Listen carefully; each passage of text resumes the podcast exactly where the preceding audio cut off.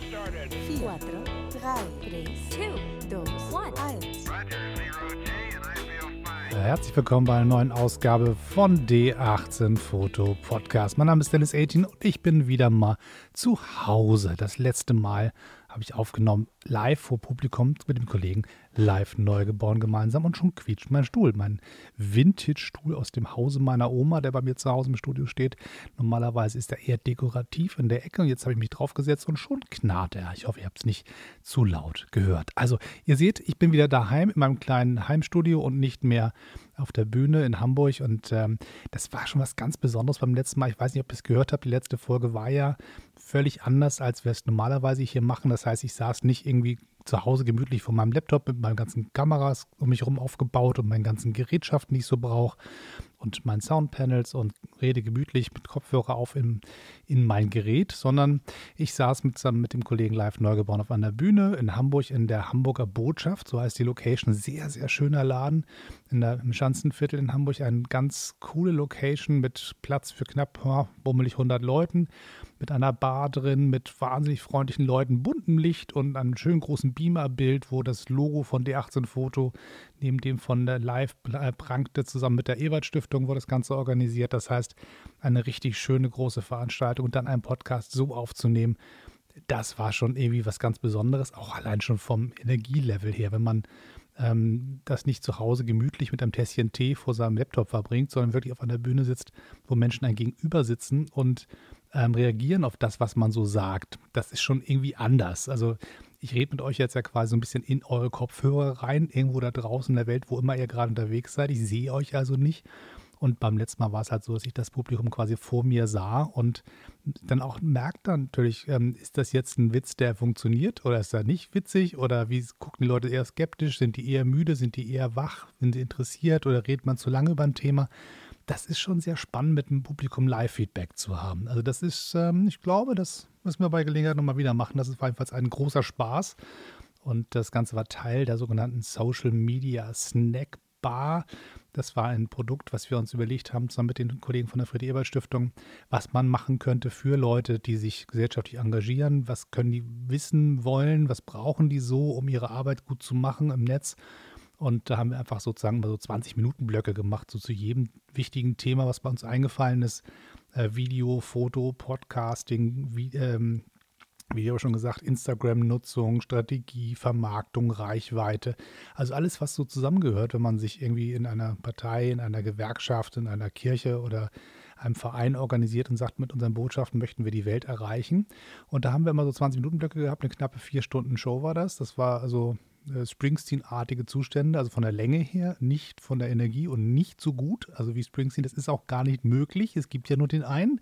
Aber wir haben uns redlich bemüht, äh, dem nahe zu kommen. Jedenfalls haben wir äh, gemeinsam vier Stunden auf der Bühne verbracht und das war ein riesen Ritt und es hat echt Spaß gemacht. Und das Highlight des Abends, zumindest in der Planung, war für uns dann am Ende zu sagen, okay, Jetzt sind wir durch mit dem ganzen Bühnengetanz. Jetzt setzen wir uns artig an die Mikrofone und nehmen einen Podcast mit Publikum auf und ähm, reden dann halt am Ende nochmal darüber, was ähm, eigentlich Instagram bedeutet für Leute, die sich politisch engagieren und wie wichtig das ist und wie die Mechanismen sind, wie es funktioniert und ist das eher so ein buntes Bilder gucken oder kann man wirklich damit Politik machen?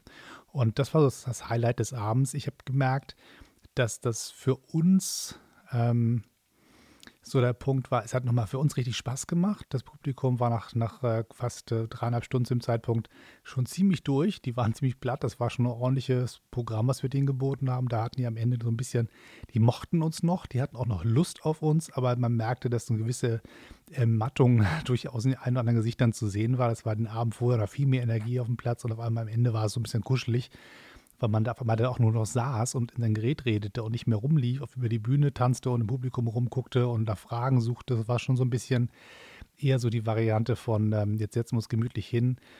Muss mal gucken, beim nächsten Mal drehen wir es vielleicht einfach um und machen den Podcast zuerst oder machen ihn mittendrin oder, oder machen nur eine Podcast-Veranstaltung. Wer weiß.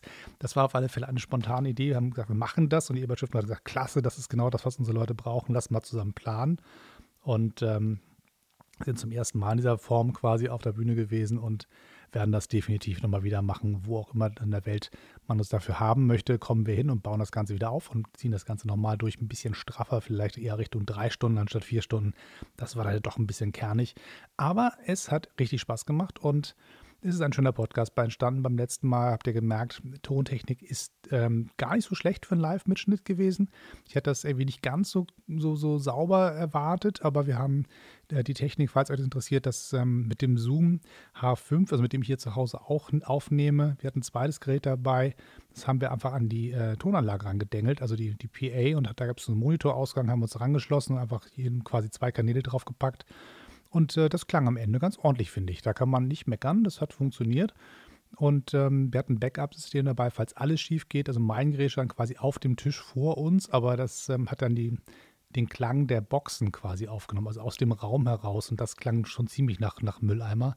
Das wäre irgendwie noch gegangen, hätte das andere nicht funktioniert, so als Plan B. Aber ich bin schon ganz froh, dass ich euch beim letzten Mal quasi jetzt nicht die Aufnahme von meinem Gerät anbieten musste, sondern die von dem Kollegen von Live, der es ähm, mitgeschnitten hat, direkt an der Tonanlage. So, das war so ein bisschen ein kurzer Mini-Bericht zu dem, warum das beim letzten Mal irgendwie anders war als, als jetzt. Und jetzt sitze ich wieder tatsächlich gemütlich auf meinem knarrenden Stuhl vor meinem äh, IKEA-Schrank, wo ich mein Studio eingebaut habe und rede halt hier gemütlich zu Hause. So, ähm, der eine der Punkte, der mich sozusagen ein bisschen durch den Kopf gekullert ist, einmal während dieser Veranstaltung auch ein bisschen, das ist, passiert manchmal, dass ich dann so neben mir stehe und dann gucke ich mir so zu, wie ich da so mein Ding mache und fange dann an, zu andere Sachen nachzudenken. Das ist manchmal so ein bisschen Paralleluniversum, was da stattfindet. Das ist ganz drollig. Ähm, wer schon mal auf einer Bühne war und das ähm, gibt so zwei verschiedene Varianten, wie man so ein Bühnenerlebnis erleben kann. Entweder man steht da und ist voll und ganz an der Stelle und kriegt nichts mehr um sich rum mit oder ab einem gewissen Punkt steht man so neben sich und guckt sich bei der Arbeit zu. Und das passiert mal mehr, mal weniger, aber mir ist es ein paar Mal passiert, dass ich da so stand und dachte, hm, was machst du da eigentlich? Wie ist denn das eigentlich so? Ist das ganz gut, was du da machst? Oder müsstest du es anders machen? Und so dieser Blick von außen, der, der kommt manchmal, wenn man so eine gewisse Routine hat, ein paar Sachen schon mal gemacht hat und gewisse ähm, Inhalte auch häufiger vermittelt hat, dann hat man so einen gewissen Abstand zum Ganzen und kann auch aus dem Auto ähm, Autopiloten schöpfen, dass der aber quasi das Ding, das Programm jetzt ein Stückchen weiterfährt und man stellt sich daneben und schaut sich dann dabei zu. Und bei dieser ganzen Geschichte habe ich mir das angeguckt und dachte mir, hm, das macht ja richtig Spaß, was du hier machst, aber ist das auch nicht eine Monster-Ego-Show, die du hier machst? Du turnst über die Bühne und machst so deine, deine Späßchen und hast dann dein Logo riesengroß an der Wand und erzählst den Leuten, was du so kannst und was du so weißt. Und das natürlich mit einer gewissen Bühnenpräsenz und einer gewissen ähm, offenen Brust und breiten, ausgebreiteten Arm und sagst, so, hier bin ich und guck mich auch alle mal an jede Bühnensituation ist natürlich so. Kein Mensch muss auf eine Bühne gehen, wenn er nicht gesehen will, werden will. Ne? Das ist natürlich klar. Also von daher ist das schon so, dass jeder Schauspieler, jeder Musiker, alle, die auf eine Bühne gehen, jeder Redner, der will wahrgenommen werden, der will, dass man ihm zuhört. So, und deswegen geht es auch nur um einen gewissen Ego, sonst funktioniert es halt nicht. Aber mir ist jedenfalls bei der ganzen Geschichte tatsächlich der, der Begriff des, des, ähm, des Egos eingefallen, des die Frage, was macht das eigentlich mit uns als Fotografen? Wie sehr sind wir eigentlich getrieben bzw. motiviert, vielleicht wenn man es positiv formulieren will, von dem Gedanken des Feedbacks? Wie wichtig ist uns Feedback? Wie sehr brauchen wir Rückmeldung von anderen, wie wir sind, wie gut wir sind, wie schlecht wir sind, was wir besser machen können? Ähm, wollen wir Applaus, sollen wir Schulterklopfen? Also, was, also das war so ein bisschen in dem Moment der, der Reflexion, die da auf der Bühne passiert ist, ähm, so einer der Gedanken, die ich hatte, wie sehr wichtig ist es eigentlich, wenn jemand sagt, das machst du gut, was du da treibst. So, und da habe ich mir so ein bisschen nochmal so ein paar alte Folgen angehört. Das Thema taucht ja immer mal wieder auf hier bei D18 Fotos. Es scheint mich also umzutreiben, wie es aussieht. Und es ist tatsächlich so, dass ich nicht so richtig immer zum, zum Endergebnis komme, wo ich denke, ja, ich glaube, jetzt habe ich es ganz verstanden, worum es hier geht. Ich, es ist so ein bisschen immer so Zwischenstände und viel mehr, glaube ich, werde ich heute auch nicht hinkriegen, aber es ist halt immer so ein Annähern an ein Verständnis von dem, was wir da eigentlich treiben. Weil wir fotografieren natürlich erstmal in dem Moment für uns oder für einen Auftraggeber, der sagt, ich zahle dir Geld und dann gibst du die Fotos irgendwie ab.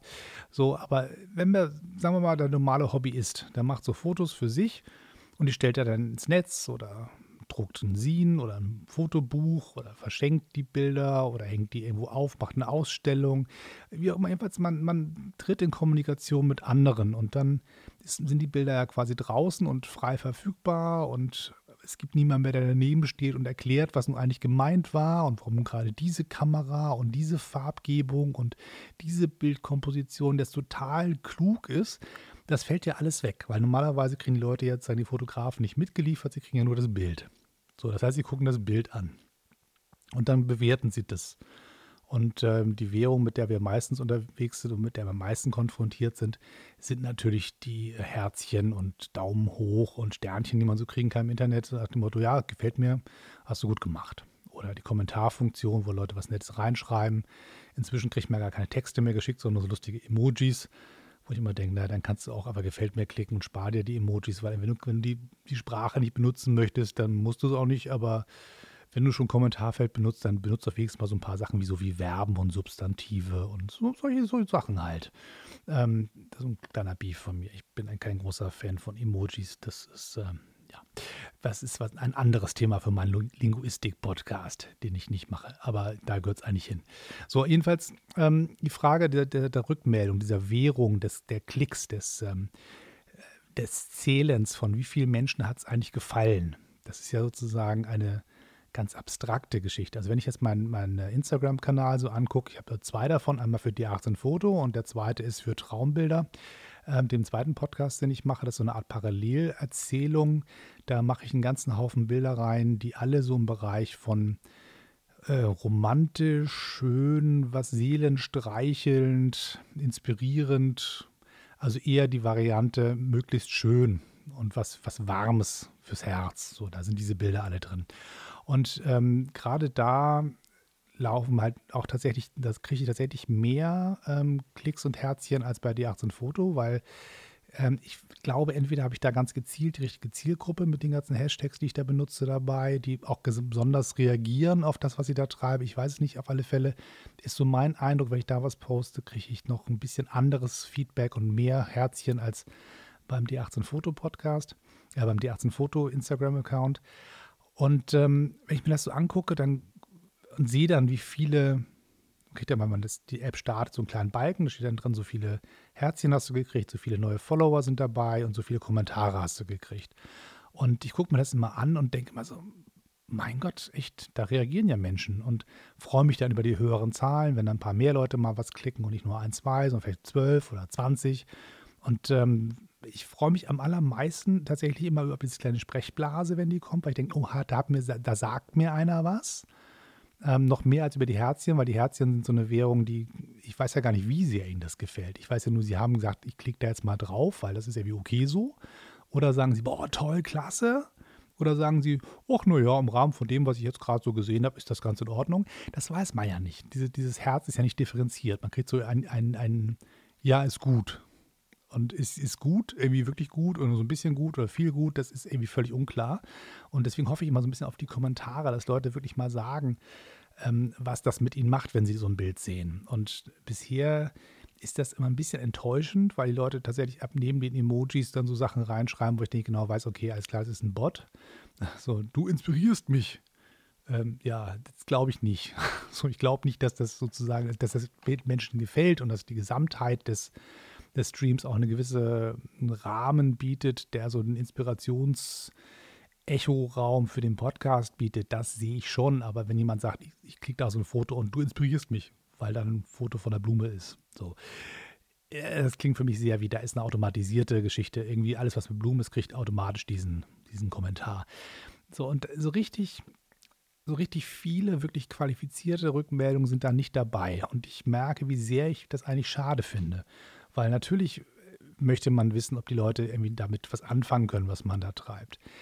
Bei D18 Foto freue ich mich eigentlich mal, wenn Fotografen sich melden, weil die dann sagen, Mensch, was du da gemacht hast, das ist technisch spannend oder das ist ja eine tolle Komposition oder äh, welchen Film hast du denn das fotografiert? Das ist dann so eine Art Fachgespräch. Ich habe festgestellt, bei D18 Fotos sind ganz viele andere Fotografen irgendwie sich so gesammelt haben im Laufe der Jahre, die sich sozusagen miteinander unterhalten, aber eigentlich kaum Leute, die nicht selber fotografieren.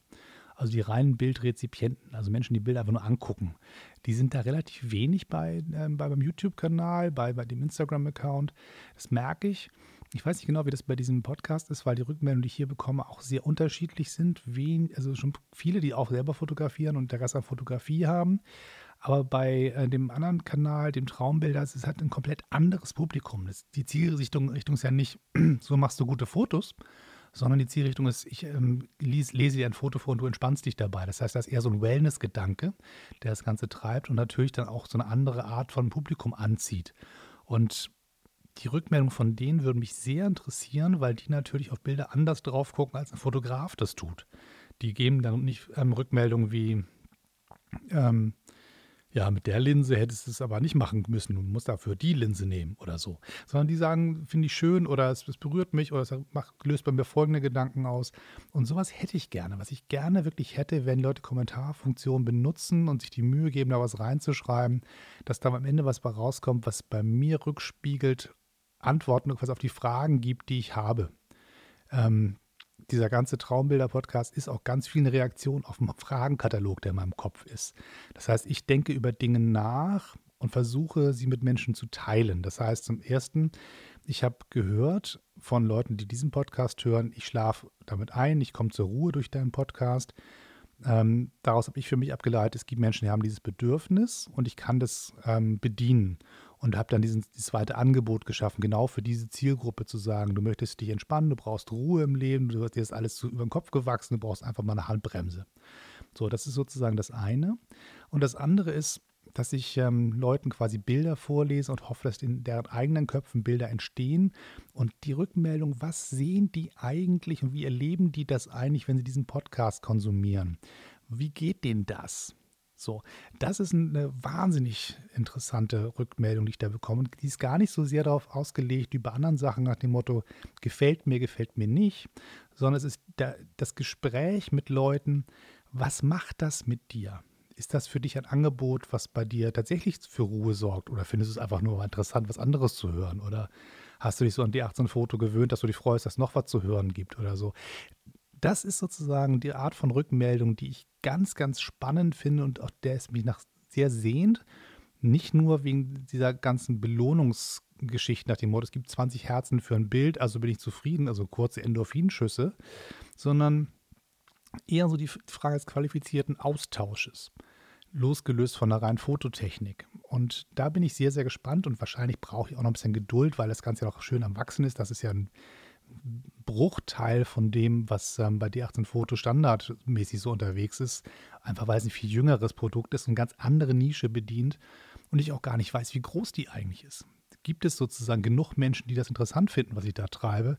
Oder mache ich da sozusagen für ein sehr kleines Publikum etwas? Das weiß ich noch nicht. Deswegen wahrscheinlich muss ich einfach ein bisschen Geduld haben, wenn das Ganze groß genug ist und genug Leute dabei sind, dass einfach so eine Art kritische Masse entsteht von Leuten, die, wovon dann irgendjemand sagt, okay, ich teile mit dir mal meine Erlebnisse und schildere dir, was ich hier höre und wie es mir dabei geht. So, ähm, warum ich darüber rede, ist so ein bisschen die Frage tatsächlich nach der Frage, was tut das mit dem Ego? Wenn ich jetzt sage, ich mache ein Foto und das finden Leute schön oder das finden sie technisch gut umgesetzt, dann kriege ich quasi ein fachliches Feedback. Das tut mir gut die Herzchen sind so eine Art Allgemeinwährung, nach dem Motto, je mehr Herzen, desto glücklicher bin ich, also stark verkürzt. Ähm, und das andere ist halt die Frage von, können Leuten, teilen Leute mit mir ihre Gedanken und lassen sie mich daran teilhaben, wie es ihnen geht.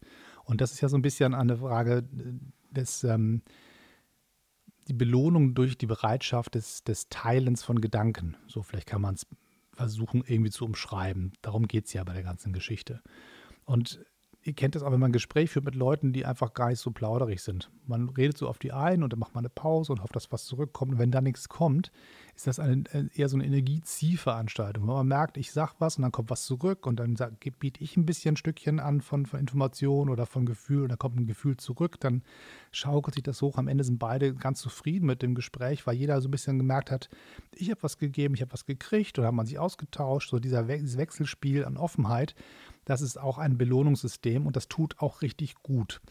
Und das ist so ein bisschen die andere Art von Belohnung für das, was man so tut. Und wenn Leute es nicht bereit sind zu geben, ähm, ist das, ist das, ist man dann enttäuscht? Ist das dann sozusagen das, das Ego nicht ausgiebig oder ausreichend gefüttert?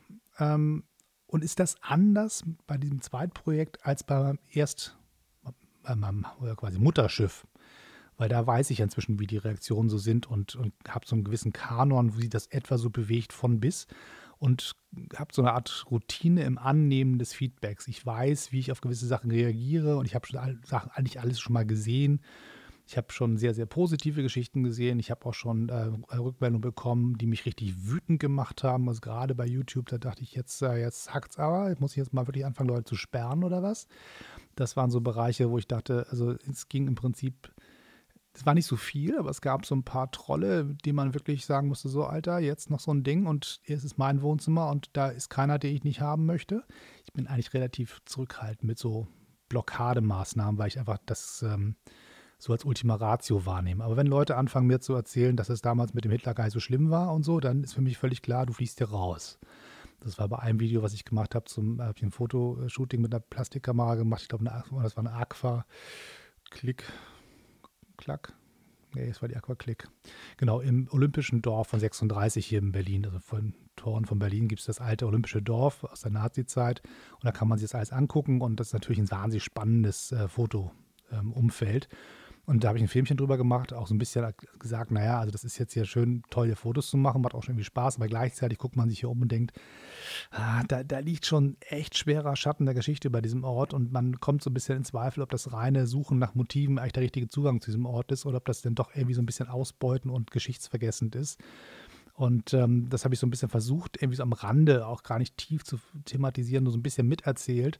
Und dann kam so Rückmeldung ähm, nach dem Motto, ja, man müsste jetzt irgendwie mal die Kirche im Dorf lassen. Und äh, die Amerikaner hätten auch viele Indianer umgebracht, also so, ne, die, die, die Variante. Und da habe ich gemerkt, da kommt jetzt ein Feedback rein, dass es jetzt echt hart auszuhalten. Und habe dann ähm, ganz klar versucht, ähm, erstmal so auf der, auf der Ebene von, ja, nun mal vorsichtig hier. Es gibt ja ein bisschen ähm, gewisse Dinge, die man nicht miteinander vergleichen darf. Und es gibt also gewisse Sachen, die einfach nicht in Frage gestellt werden und schon mal gar nicht auf meinem Kanal. Und das drehte sich dann so ein bisschen weiter. Und da habe ich für mich echt den Punkt gefunden, nach dem Motto, schmeißt du den Kerl jetzt raus? Blockierst du den, weil da habe ich nun gar keinen Bock drauf weil das sozusagen Bereiche sind, wo ich dann sage, das ist jetzt ähm, hart an der Grenze, wo ich sage, also jetzt gehst du entweder zurück zur Schule und lernst, worum es hier geht, dann habe ich einen pädagogischen Auftrag, oder du lässt mich gefälligst in Ruhe, ich will mit dir nichts zu tun haben, weil mir Leute, die so denken, die haben in meinem Leben nichts zu suchen.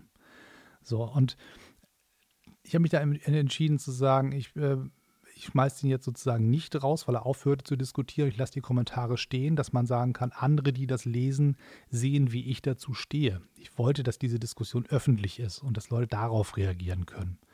Ähm, und darauf Reaktionen zu kriegen, war irgendwie neben diesem Negativerlebnis auch ganz positiv, weil andere natürlich sofort gemerkt haben, nach Zuspruch kam auch teilweise per E-Mail, die haben sich gar nicht getraut, da was runter zu posten. Die schrieben mir erst dann direkt und haben gesagt, du, also gut reagiert und so. Und das war dann so eine andere Art von Feedback, von so gesellschaftlichem Feedback, was auch sehr, sehr gut getan hat. Das hat, das hat der Beweis, den Rücken gerade zu machen und zu widersprechen, wenn einem was nicht passt.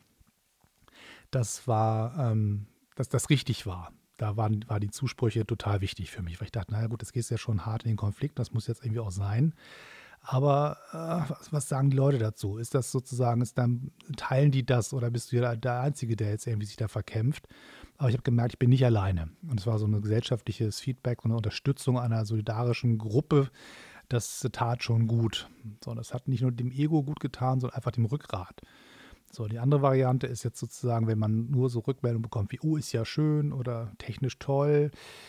So, das, wie, wert, wie wertig ist einem das? Wie wichtig ist einem das? Und ich habe festgestellt, ich habe ganz lange bei YouTube überhaupt nicht geschnallt, dass da Daumen rauf und runter laufen.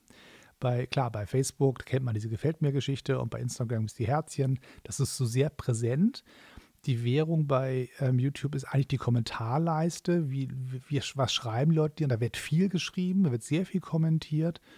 Ähm, das ist, da habe ich gemerkt, was das macht, wenn da so ein Video durchläuft, wo ich mir viel Mühe gegeben habe und dann passiert da gar nichts, schreibt keiner was. Dann denkst du, okay, total ins Leere gerufen. Und dass da so Daumen rauf, Daumen runter sind, habe ich überhaupt nicht richtig wahrgenommen. Und irgendwann stelle ich das fest. Ich habe mich auch relativ viel unterhalten, mal zwischendurch so mit Kollegen wie Lomtro und so. Und nach dem Motto, ja, ich poste da was, es gibt immer irgendjemand Daumen runter. Ich habe gesagt, Daumen runter, gibt es das eigentlich bei YouTube auch? Ja, stimmt, da sind immer, sind immer so Daumen und so, aber ich habe die nie wirklich wahrgenommen als Teil der, der Logik von YouTube. Und dann habe ich festgestellt, es gibt tatsächlich immer mal so Leute, die ganz am Anfang den Daumen einfach runterhauen. Die mögen dich nicht und dann gucken die das Video gar nicht so richtig an, aber sie, sie klicken es an und machen Daumen runter und wahrscheinlich verschwinden die sofort wieder. Einfach nur, um also einen mitzugeben. Und da könnte man sagen, na komm, stehst du drüber. Ne? Ist ja auch egal, ist halt ein Idiot. Aber gleichzeitig denkt man natürlich, ja, vielleicht hat er ja recht. vielleicht ist das ja nicht gut, was du hier machst. Oder ich bin nicht, äh, nicht gut genug für die Plattform. Oder man fängt dann so an, sich in Frage zu stellen. Und ähm, nur weil da kann 20 Leute sagen, ja, super, aber die nehme ich gar nicht wahr. Aber diesen einen Hyopai, der da irgendwie den Daumen runter gemacht hat, über den denke ich einen Tag lang nach. Und die Frage ist, was ist das? Ist das ein fragiles Ego? Ist das die, die unsichere Künstlerseele, die man immer so unterstellt? Ähm, ist das, ähm, was ist denn das?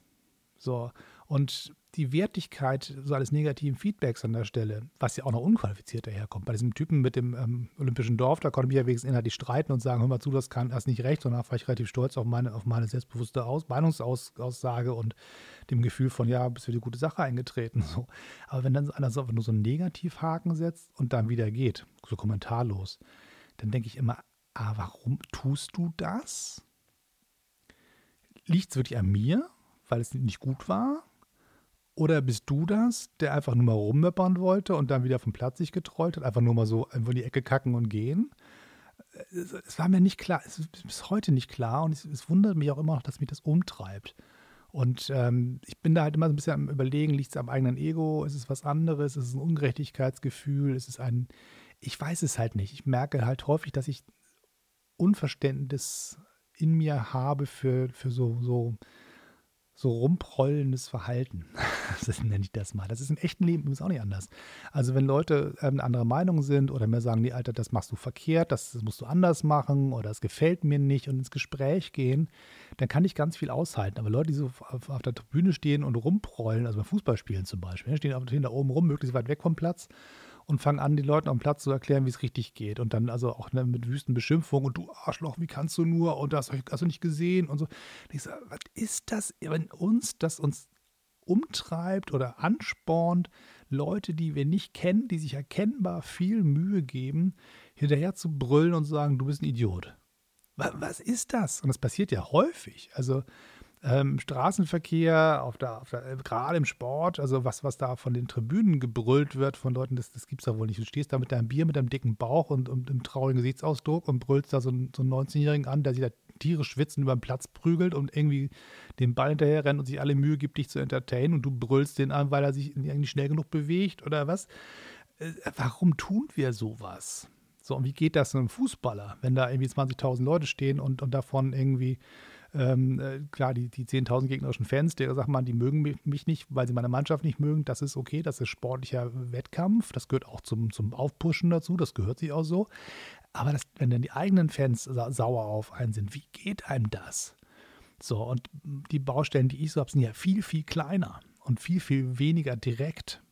Also wenn bei so einer Bühnenveranstaltung oder wenn ich Seminare gebe, dann habe ich es schon sehr genau, da sehe ich die Leute, dann gucke ich denen in die Augen, dann merke ich, wie die so auf mich reagieren, weißt, ob die mich mögen oder nicht. Das ist so relativ einfach. Aber so ein Fußballstadion, das sind da riesen Mengen und Druck an Emotionen, die darunter kommen. Die positiven, klar, die tragen dich, aber wenn dann so ein ganzer Fanblock sauer auf dich ist, wie geht das diesen jungen Leuten? Das sind doch alles ähm, Leute, die auch noch in der, in der Persönlichkeitsfindungsphase sind, was macht das mit deinem Ego so an Feedback zu bekommen? So, und das Gleiche gilt natürlich wenn man in viel kleinerem Maße auch für all die Künstler dieser Welt. Also, wenn ich mir, mich traue, meine Bilder auf Großleinwand zu ziehen und hänge die irgendwo auf und dann kommen da Leute angeschlendert mit einem Gläschen Sekt und dann gucken sie es an und sagen: Ach, na, also das ist ja doch ein bisschen banal. Ne, so, so, so was man so sagt, wenn man sich nie auskennt. Ne? So, ähm, das sind so, so Sachen, wo ich mir denke, da stehst du als Künstler so daneben und belauscht den Leute, wenn deine Bilder angucken und versuchst rauszukriegen, wie finden die denn das, was du da gemacht hast. Und wenn die dann so Sachen sagen, das ist schwierig zu verstehen. Also, und es ist auch, auch ganz schwer rauszukriegen, warum einem das wichtig ist. Und äh, da bin ich tatsächlich immer noch so ein bisschen am Grübeln. Es gibt ja sozusagen die Variante, der, der intrinsischen Motivation, also dass aus mir herauskommt eine Motivation ist, für etwas zu tun. Und es gibt die Variante, dass Leute, dass ich den, den Impuls von außen, den externen Impuls brauche, um mich zu bestätigen, dass ich das, was ich da mache, ger gerne und gut tue. Das ist wahrscheinlich ein psychologisches Gesamtanalyseauftrag, den man da erfüllen muss, nach dem Motto, warum treibt ihn das um? Wo kommt der Motor der Kreativität her? Von innen oder von außen? Ist es die Bestätigung? Ist es der, der, der Wunsch, etwas zu tun? Ist es der, das Ziel, den Applaus zu sammeln? Oder ist es ähm, das Ziel, das Produkt zu schaffen? Ist es losgelöst vom Publikum etwas, was man tut, oder wird es erst durch das Publikum interessant und wichtig? Also mache ich Fotos quasi für mich oder mache ich sie für andere? Traue ich mich auf eine große Leinwand mit meinen Bildern oder nur im, ver, ver, ver, verhuscht auf dem im Fotoalbum zu Hause im Schrank? Oder das ist ja so unterschiedlich, wie Leute da rangehen und warum sie sozusagen verschiedene Arten von Präsentation ihrer Bilder auch suchen. Der eine oder andere sagt, ich habe hier zehn Fotos, die muss die Welt sehen. So, und die sagen dann, ich drucke jetzt ein Buch und stelle das bei Amazon ein, dann wird das verkauft. Sollen das alle sehen. Oder ich packe es auf meiner Homepage oder ich poste es bei Twitter oder Facebook oder sonst irgendwo und hoffe, dass möglichst viele Menschen es sehen. Oder ich mache eine, Galerie, hänge ich die Dinger möglichst groß auf, damit man draußen von der Straße Leute und sehen, boah, da drin hängen aber tolle Bilder. Also so, so den Wunsch nach der großen Masse. Und dann gibt es wieder andere, die machen die Bilder nur für sich ganz allein und zeigen sie niemanden. So. Es gibt auch Leute ähm, wie Vivian Meyer, die tausende von Bildern geschossen hat und die nicht mal die Filme entwickelt hat. Die hat einfach einen Haufen äh, äh, Filmrollen eingelagert oder hat die, die Dinge entwickeln lassen und hat einfach die negativ eine Kiste gepackt und auf den Dachboden gelassen, hat die gar keinen Menschen gezeigt. Keiner wusste, dass diese Frau so eine brillante Fotografin war. So, die Variante gibt es ja auch im Extrem auf der anderen Seite. Und ähm, das ist total spannend, weil ich, ich merke, dass ich sozusagen ein gewisses eine, eine Mischkalkulation bei mir habe. Ich habe Bilder, die zeige ich unglaublich gern allen, möglichst viele und freue mich über all die Herzen und Klicks, die da kommen. Und die, wenn dann einer was Kluges sagt, dann freue ich mich über die Kommentare und wenn Leute in mir eine Rückkopplung geben, wie es ihnen dabei geht, wenn sie es sehen, dann bin ich total beseelt. Und dann gibt es wieder andere Bilder, die sind so, dass ich sage, nee, die soll keiner sehen. Und zwar nicht die schlechten, die keiner mitkriegen soll, das ist ja auch die Variante, ich zeige nur die guten Bilder und die anderen äh, verstecke ich mal und behaupte, ich hätte sie nie gemacht, sondern es geht tatsächlich darum, Bilder, die, die mir gehören, die wirklich nur für mich da sind. Ich gucke sie mir an und sage, die werden wahrscheinlich niemand interessieren, aber mich, mir geben die was. So. Ähm, das heißt also so, ich kann für mich nicht sagen, ich bin auf der einen oder auf der anderen Seite. Ich habe tatsächlich bei mir so, so einen Gemischtwarenladen. Eins für, eins für außen, eins für innen. So. Und äh, das ist ganz spannend, je mehr man darüber nachdenkt, auch je mehr man darüber spricht und mit Leuten diskutiert über die Funktionalitäten von, von Feedbacks und von der Bereitschaft, sich darauf einzulassen, zuzuhören oder auch nicht, ähm, kommt man ganz schön nah an die, an die Betrachtung der eigenen, des eigenen Schaffens und der eigenen künstlerischen Person ran. Natürlich immer nur annäherungsweise. Man kommt nie so ganz ran. Aber ich finde, man kann ganz viel über sich selber lernen, wenn man sich zuguckt, ähm, dass sich quasi neben sich tritt und sich anguckt, wie reagiere ich eigentlich auf Feedback? Wie wichtig ist mir das und worauf reagiere ich wie und warum?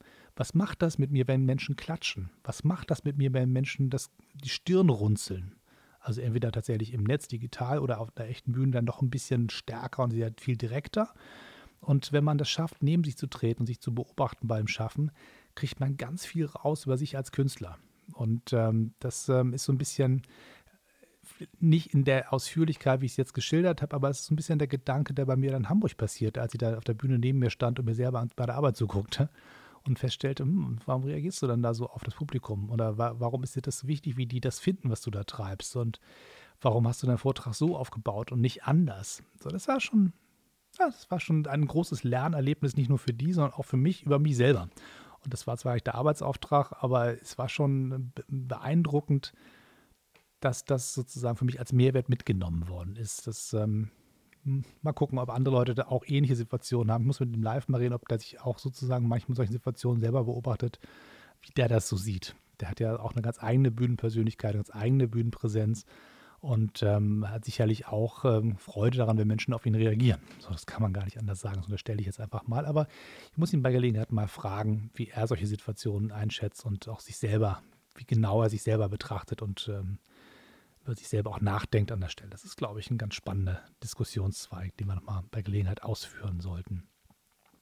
So ein bisschen ähm, war das so, was ich mit euch teilen wollte, so ein bisschen so den Blick auf das Ego des Fotografen und der Fotografin beziehungsweise des Künstlers, der Künstlerin und äh, dem Umgang mit Feedback und, und von außen drauf guckend. Also ich habe gelernt, also ich bin ja auch in der Erwachsenenbildung viel unterwegs und da gibt es sowas wie Feedback-Regeln. Und ähm, die sind für Seminare total hilfreich, weil jeder weiß, ich soll den Leuten helfen, besser zu werden. Und nur deswegen gebe ich Rückmeldungen. Ich gebe nicht Rückmeldungen, weil ich Leute, ähm, weil ich Leuten beweisen will, dass ich viel klüger bin als sie Und ich gebe nicht Rückmeldung, weil ich den Leuten sagen will, was sie für Idioten sind, sondern ich gebe ihnen Rückmeldung, weil ich ihnen helfen möchte, besser zu werden.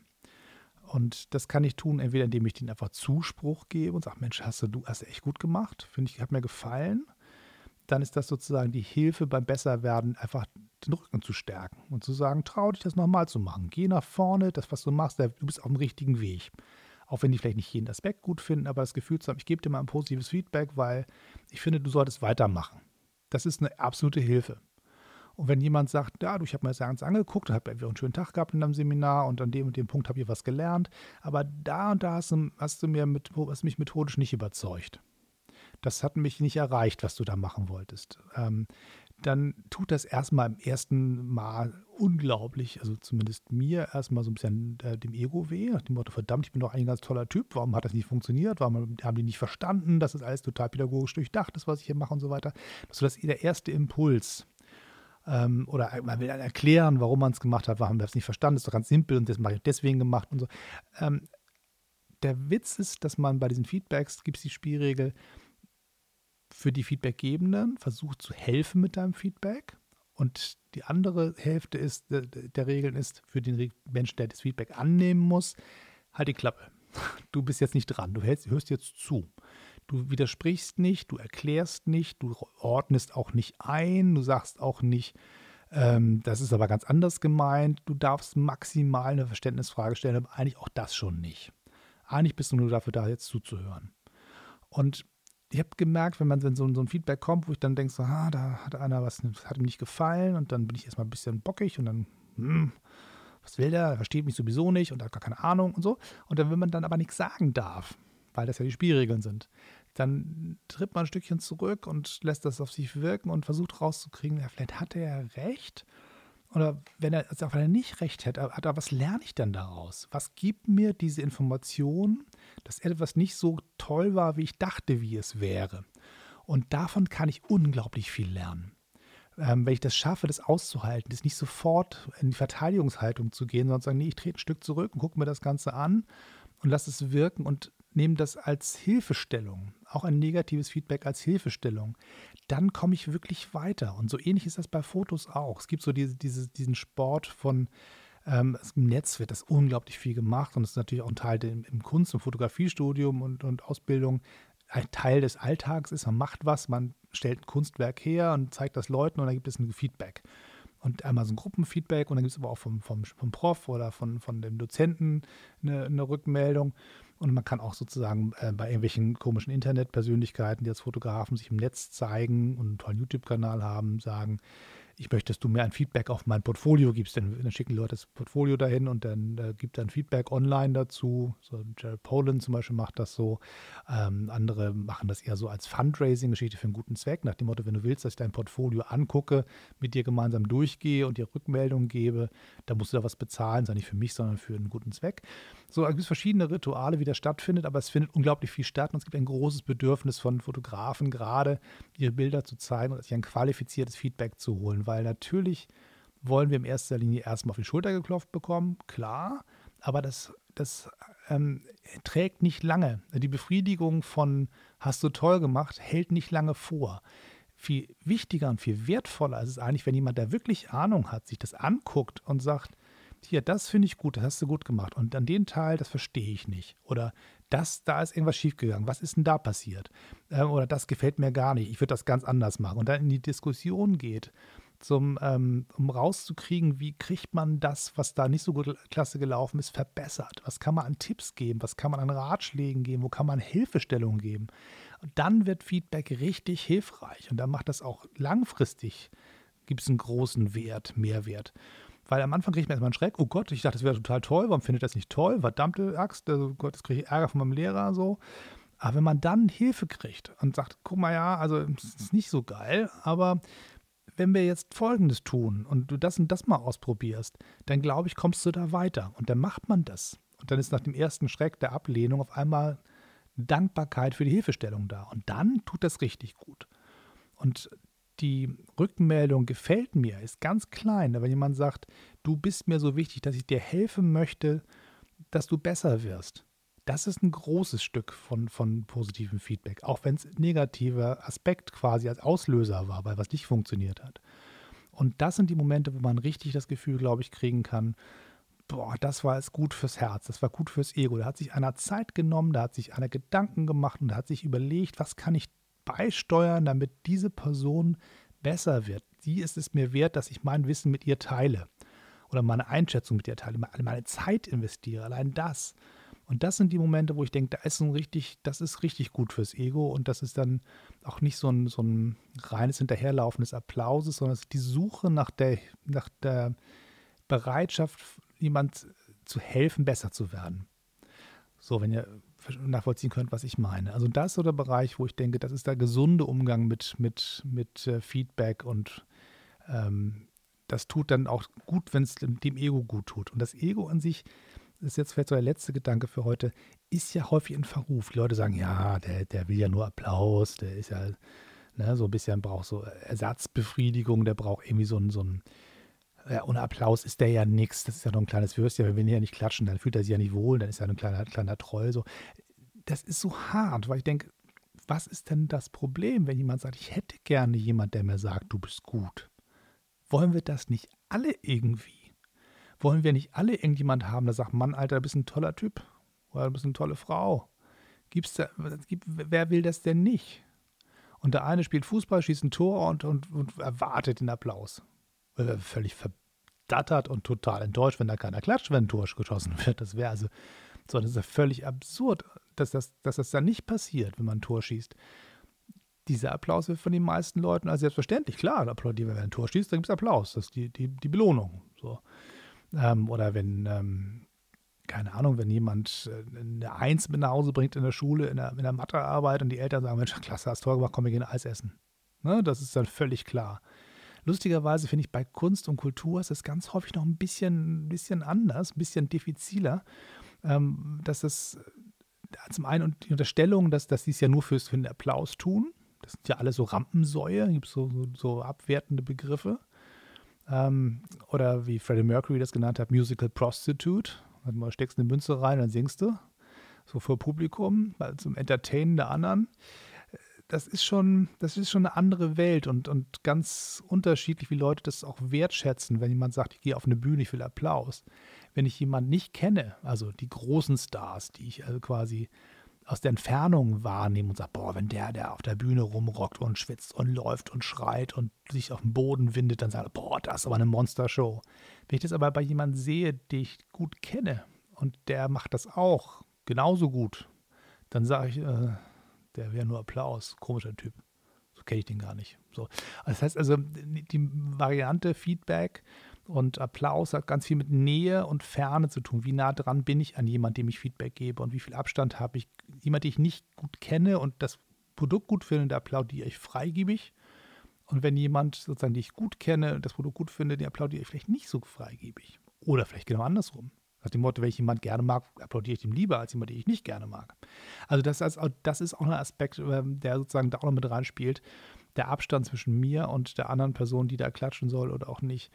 Das ist äh, ein sehr, sehr bunter Cocktail von Gedanken, der jetzt sich da gerade ähm, entspinnt. So, aber nun würde ich auch eigentlich gar nicht weitermachen. Ich wollte eigentlich war es so ein kurzer Zwischenpodcast, der gedacht war, aber jetzt ist er doch ein bisschen länger geworden. Von daher freue ich mich, dass ihr dabei geblieben seid. Im besten Falle, falls nicht, dann äh, ja, werde jetzt meinen Dank auch nicht hören, weil ihr seid ja schon weg. Aber wenn ihr noch da seid, herzlichen Dank. Und äh, ich würde mich total freuen, wenn ihr mir ein Feedback geben würdet. Und zwar gibt es die Variante mit Sternchen, bei iTunes zum Beispiel. Möglichst viele davon wären nett. Kommentare werden auch immer sehr gerne genommen. Ähm, zum einen, weil mich das wirklich interessiert. Ich hoffe, das habt ihr jetzt sozusagen im Laufe dieses, äh, dieser knappen halben Stunde jetzt mitbekommen, dass mich das wirklich nicht, dass mir wirklich nicht egal ist, wie ihr das findet, was ich hier treibe. Und zum anderen hilft es natürlich auch dem Algorithmus, hat man mir erklärt, dass je mehr Sternchen und Kommentare da sind, desto eher findet der Algorithmus das, was wir machen, relevant und schiebt uns nach oben in der Sichtbarkeit und andere Menschen entdecken diesen Podcast. So, ob das stimmt, weiß ich nicht, aber alle Podcasters erzählen das Ganze, dass es so ist. Und dann glauben wir es mal, dann wiederhole ich das jetzt einfach mal. Also bitte erzählt so vielen Leuten, wie ihr könnt, davon, dass es uns hier gibt. Teilt das Ganze unter euren Freunden und Verwandten, verbreitet die Botschaft ne, so des Fotografierens und inspiriert Leute. Und wenn ihr sie mal trefft und ihr seht, was die so treiben und Kunst, die sie machen, dann gebt dem Mann Feedback. Und zwar ein, ein wohlgemeintes, ob es euch gefällt oder nicht, das ist nicht der Punkt. Aber gibt ihnen ein wertschätzendes, helft ihnen besser zu werden und äh, sorgt dafür, dass ihr Ego sozusagen einen kleinen Schubser kriegt nach oben, damit es ihm besser geht, weil es ist schon was Besonderes, wenn Menschen sagen, gefällt mir gut, was du da machst und macht das auch ein bisschen mehr als nur so Klicktechniken, mehr als so Herzchen vergeben, sondern einfach sagen, komm, ich schenke dir auch mal zwei, drei warme Worte, das ist auch ganz viel wert und ist auch eine Währung an sich ähm, im Zwischenmenschlichen. So, das soll es für heute gewesen sein. Ich freue mich, dass ihr dabei wart. Bis zum nächsten Mal. Tschüss und immer schön weiterknipsen.